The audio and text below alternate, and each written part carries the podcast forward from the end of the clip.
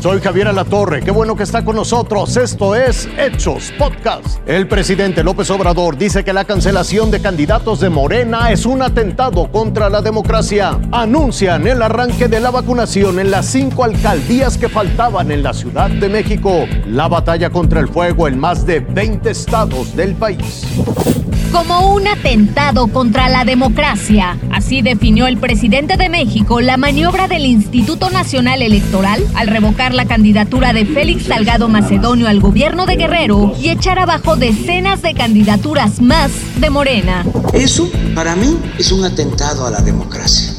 No voy a aceptar de que de arriba, por intereses populares, por intereses de mafias, por los intereses de la maleantada de los malandros de cuello blanco, se pisotee la democracia.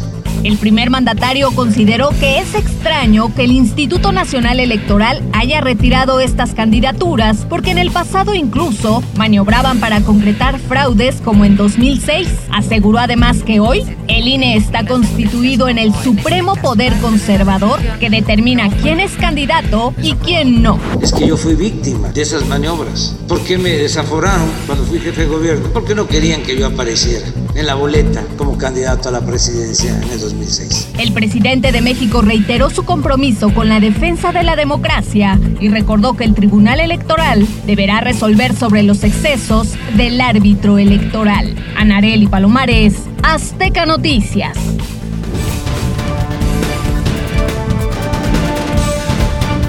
Semáforo epidemiológico de la Ciudad de México sigue en naranja. Así lo informó la jefa de gobierno Claudia Sheinbaum y confirmó cuáles serán las alcaldías en las que se aplicará la vacuna. Estamos esperando que a partir del martes podamos iniciar la vacunación en las alcaldías de Benito Juárez, Cuauhtémoc y Álvaro Obregón. Y a partir del viernes, tanto de Semana Santa, estaremos iniciando la vacunación en Iztapalapa y en Gustavo Madero. Los detalles de la logística se darán a conocer el próximo domingo y pidió a los ciudadanos no bajar la guardia ante la posibilidad de una tercera ola de contagios ahora en Semana Santa.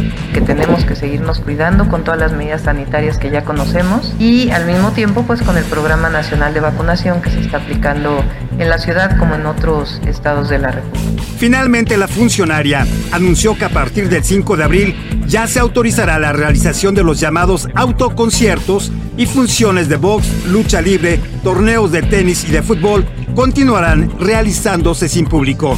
Gerardo Segura, Azteca Noticias.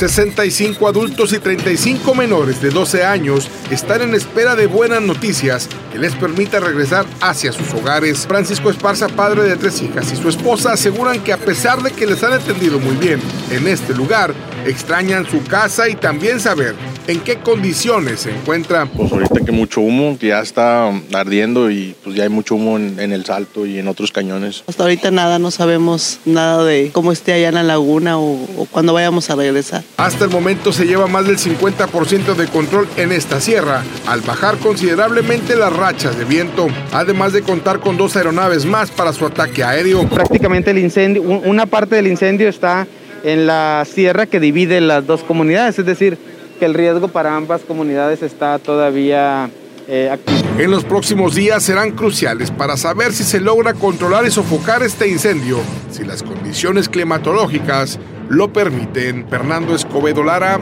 Azteca Noticias. Lo invito a que siga con nosotros mañana con detalles de más información que justo ahora está en desarrollo.